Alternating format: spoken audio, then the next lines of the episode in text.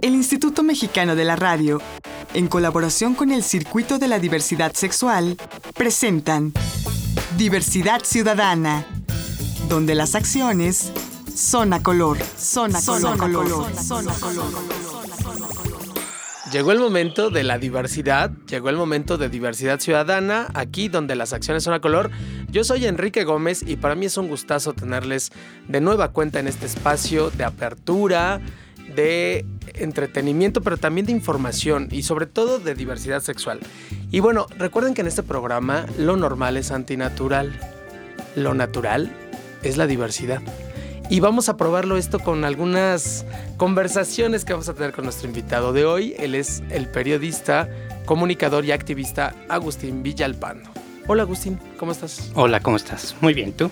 Oye, pues un gustazo tenerte aquí en la cabina porque tú has sido alguien que ha, tenido un registro de muchos años fotográfico, escrito, eh, has dejado testimonio a través de Enkidu Magazine y, tienes como muy presente la vida de, reciente del colectivo LGBTI en México. Reciente y no tan reciente. Sí. Bueno, reciente me refiero a las últimas décadas. Sí, sí, sí. De este milenio y un poquito antes. Claro, y un poco atrás. Pero también tienes y puedes darnos, y para eso también quiero platicar contigo, algún parangón con lo que está ocurriendo en otros lugares de este planeta Tierra, porque tiene un rato que has estado viviendo un poco en México y un poco en Europa. Un mucho en Noruega. Un mucho en Noruega. Bueno, entonces a mí me gustaría que me platiques eh, tu visión con todos estos años de, registrar la historia del, colectivo LGBTI, pero también que hagamos un comparativo con otros países como Noruega. ¿Qué te parece si empezamos por decirle a nuestro auditorio, ¿hace cuánto que te involucraste en el activismo LGBTI? ¿Cómo? ¿Cómo me involucré? Yo creo que antes de ser activista siempre he sido muy curioso. De hecho, por eso soy bueno en los idiomas porque me gusta el cotilleo. ¿Para qué voy a decir que no? Entonces, si tú quieres de verdad entender los chismes de quien sea, tienes que hablar su idioma. Entonces, pues se aprende el, inglés y el francés, y bueno, el portugués y el italiano que se me dieron más o menos, el alemán que todavía es más o menos, y ahora el noruego, que es mucho más interesante para mí por numerosas razones.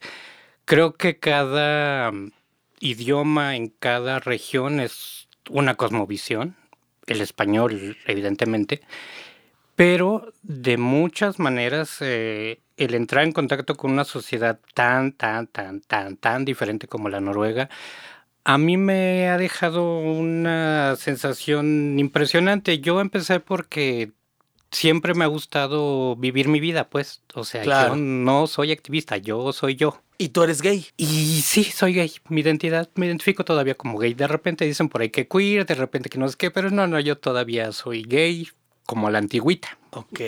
¿Y cómo, cómo fue que empezaste a involucrarte con actividades de temática de diversidad sexual? Siempre he sido muy ducho para leer. Entonces, en el periódico Excelsior escribía Carlo Coccioli, un escritor italiano que estuvo radicando en la Ciudad de México, murió en Cuernavaca hace algunos años, y él escribía de repente sobre temas de diversidad sexogenérica.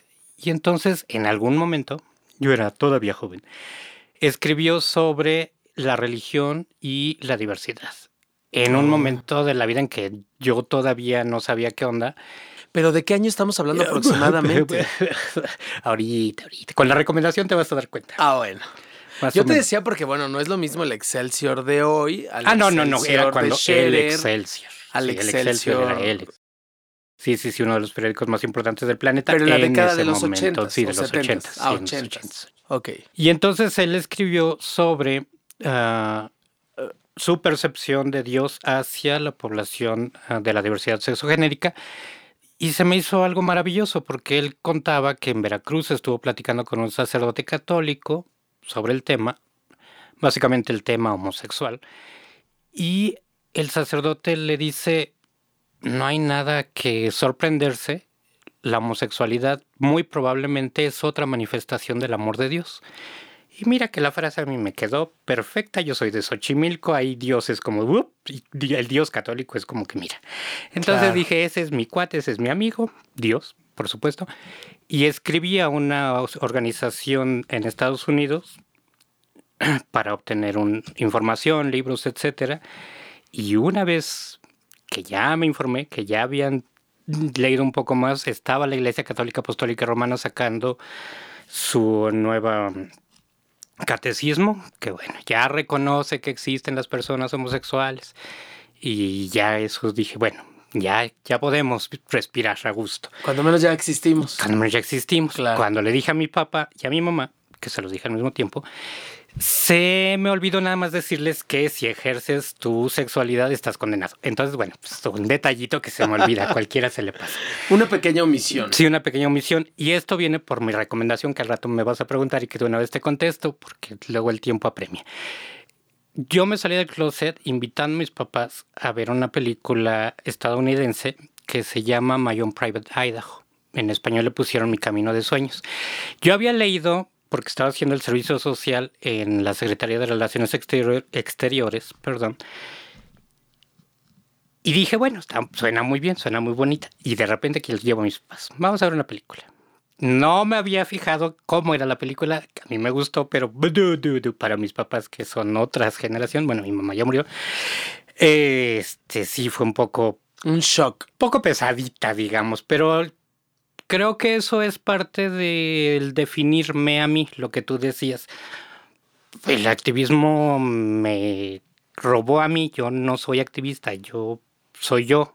Y entonces si en este ser yo de alguna manera puedo colaborar con mi familia, conmigo mismo primero, porque yo soy muy egoísta, conmigo mismo primero, con mi familia, con mis amigos y con quien quiera escucharme, pues mira, ahí estoy. Claro. Y bueno, ya después, con el paso del tiempo, que te involucraste más en el activismo, en la apertura, la coyuntura social, etcétera, eh, formaste un portal de informativo que se llama Enkidu, Magazine. Platícanos, ¿cómo fue la fundación? ¿Por qué se te ocurrió? ¿Cómo ha sido esta experiencia? Acuérdate que durante muchos años, no digo cuántos porque Tito me golpea, el primer programa en América Latina hablando sobre estos temas fue el de Tito Vasconcelos, que primero tuvo otro nombre que no recuerdo y después se llamó Medianoche en Babilonia. Sí, que se transmitía en Radio, Educación. Claro, en la década de los 90. Eh, sí, también. Entonces, yo en ese momento, eh, sobre todo los últimos como tres años del programa, le ayudé a escribir el noticiero. Yo contribuí con el noticiero. Yo estaba trabajando, insisto, en la Secretaría de Relaciones Exteriores, monitoreando valga la redundancia, medios internacionales. Ok. Y en otras latitudes, el asunto de la diversidad sexogenérica se habla, si no todos los días, de manera cotidiana. En este preciso momento, Estados Unidos está lleno de información, digo, además de lo de Baltimore, desgraciadamente, están hablando sobre la Suprema Corte de Justicia que está realizando las audiencias para definir si el matrimonio entre personas del mismo género es legal o no. Entonces, yo espero que para cuando escuchemos el programa ya sea casi legal, porque hay muy buena perspectiva al respecto. Entonces, yo escribí el noticiero con Tito, después en una actividad que se llamaba los martes del taller, en el bar El Taller en la zona rosa, Ahí también tuvimos mm, participación. participación. Claro. Y yo leí el noticiero. Ah, o sea, te volviste como el vocero, el comunicador. Hazte de cuenta, sí. Del acontecer LGBT. Sí, sí, sobre todo internacional, porque creo que podemos aprender mucho de lo que está sucediendo en otros contextos, no copiar, porque eso también es como lo más fácil para esta parte, sino el averiguar qué es lo que te puede cuáles son las otras experiencias y qué es lo que tú puedes aprender. Claro. Y así es como surge en Kido Magazine, ¿en qué año? Surge porque hace 13 años conozco a Lashi Barborge y él venía a terminar su investigación de doctorado en la Ciudad de México sobre antropología, la Inquisición en la Nueva España. Y él lo invité yo a, los martes del taller y me dice, ¿por qué no este noticiero que tú ya estás escribiendo y que se lo mandas a tus 200 mejores amigos por la internet, ya sabes, todas las semanas? ¿Por qué no lo pones accesible a todo el mundo? Y yo dije, pues yo muy a gusto, pero yo no tengo la menor idea de qué cosa es eso, ¿verdad? Entonces se da esta conjunción entre lo que Lashibar ya sabe, ya conoce, y proyecta una actividad que yo ya estaba realizando y que a partir de ahí surge el portal de internet. Surge. ¿Qué tal? Bueno, nos sigues contando regresando del corte. No nos tardamos nada. Esto es Diversidad Ciudadana. Estamos platicando con el periodista y activista Agustín Villalpando. Yo soy Enrique Gómez. Regresamos. Estás escuchando Diversidad Ciudadana. Continuamos.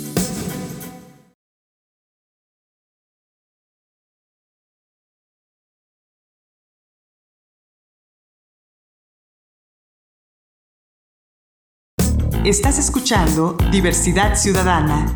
Regresamos. Ya volvimos, ya ven, no tardamos nada. Esto es Diversidad Ciudadana. Aquí las acciones son a color. Yo soy Enrique Gómez y estamos charlando con Agustín Villalpando, periodista y activista de la diversidad sexual. Oye, Agustín, bueno, entonces estabas contando que ya que estaba el portal de Enkidu Magazine, viene una nueva era, viene una serie de acontecimientos así cual tsunami legales, políticos, sociales, civiles en materia de diversidad sexual. Empieza a haber candidaturas de personas abiertamente gay y lesbianas, después trans. Empieza a haber eh, pronunciamientos abiertos de partidos políticos en materia de diversidad sexual. Empieza a haber algunos cambios legales, primero la discusión de la sociedad de convivencia, luego la del matrimonio gay con derecho a adopción, eh, ahora ya la de, la de reasignación sexogenérica para las personas transexuales. Bueno, toda una avalancha de acontecimientos. Y Enkidu Magazine. años. Claro, y Enkidu Magazine lo registra. Bien poquito. Sí, creo que hemos tenido muy buena mano y de alguna manera hemos obtenido el favor de las personas que están involucradas, ya sea en todos los niveles, eh, tanto con los medios de comunicación en general, de alguna manera, como con los medios más especializados. Eh, siempre tuvimos, hemos tenido muy buen contacto con otros compañeros periodistas porque para nosotros lo más importante no es quién saca la nota, sino el vamos a comunicar lo que está ocurriendo. Claro. Ya hay demasiada basura periodística como para estar todavía poniendo el pie a los demás y haciendo cállate porque eso no puedes decir eso. Claro. y haciendo censura. Claro, claro, porque de repente tú recordarás, este, hay algunos que nos decían, oiga, es que usted no puede publicar eso porque yo lo dije, yo lo tengo en el medio. Pues mire, entonces no lo pongo. Pero habíamos otros medios que éramos como siempre más abiertos. Más abiertos, muy buena comunicación y pues claro con que me avisen y le pongan ahí en Kidu Magazine, mira, mejor, claro. para eso estamos haciendo las cosas, ¿no? Por supuesto. Bueno, y luego viene todo tu proceso de, de trasladarte a Noruega. Que esa es toda otra historia. A ver, cuéntanos esa historia. ¿Cómo fue? ¿Te enamoraste, seguramente? Pues sí, pues sí. Ya. Te digo, hace 13 años que empecé a andar con este buen hombre. ¿Qué se llama? La Shibarborge que me cambió el paradigma en la vida. Entonces fue un cambio verdaderamente interesante porque no nada más ah, me influye en el modo personal, sino también en el profesional. Me involucro mucho más con las actividades y los activismos. Cubrimos más eventos. Ah, su perspectiva es mucho más cultural, entonces hay muchas más actividades culturales. En este país, por ejemplo, siempre ha habido teatro diverso, que no se le dé tanta difusión o que no se sepa tan abierto, pues es otra cosa, porque además una de las características del teatro es que es un arte efímero. Entonces, quien lo vio, lo vio, quien no, pues a lo mejor se enteró. No va a ser este el canal de las estrellas, no va a ser la boda del siglo. Es un abrir espacios es una cosa como más íntima. Ok. Y eso es el arte, pues. Claro. Pero entonces te vas a vivir a Noruega. Ah, sí. Y entonces de repente el Ashibar se tiene que ir a Noruega.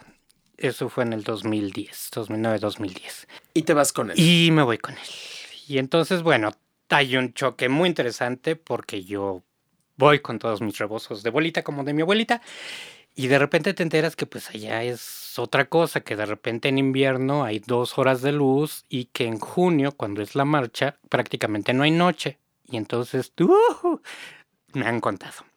Bueno, y entonces tienes cinco años así. Cinco años yendo, y viniendo. Pero en ese sentido me surge a mí la pregunta. Sí, soy gay. Bueno, ya eso ya nos lo dijiste, pero ¿cuáles son las principales diferencias o similitudes entre el movimiento LGBT mexicano y el noruego. ¿qué, qué hay de, de igual o de diferente entre ser un LGBTista mexicano o un LGBTista noruego? ¿Cuál es tu análisis? Yo creo que en realidad los objetivos son los mismos. Claro. Todos queremos una sociedad con mayor igualdad, no solamente para las personas de la diversidad sex- sexogenérica, sino para todos en general. Sin embargo, creo que las estrategias son un poco diferentes. La forma de organizarse es un poco diferente y la forma de interactuar entre los mismos colectivos son muy diferentes. ¿En qué radican esas diferencias? ¿En qué radican? Ah, mira, yo hace dos años estuve en la International Summer School de la Universidad de Oslo y una de las materias que tomé fue la sociedad contemporánea noruega. En uno de los estudios que se realizan allá con alguna frecuencia, se le pregunta a los padres de niños que van a kindergarten cuáles son los valores más importantes que quieren recibir.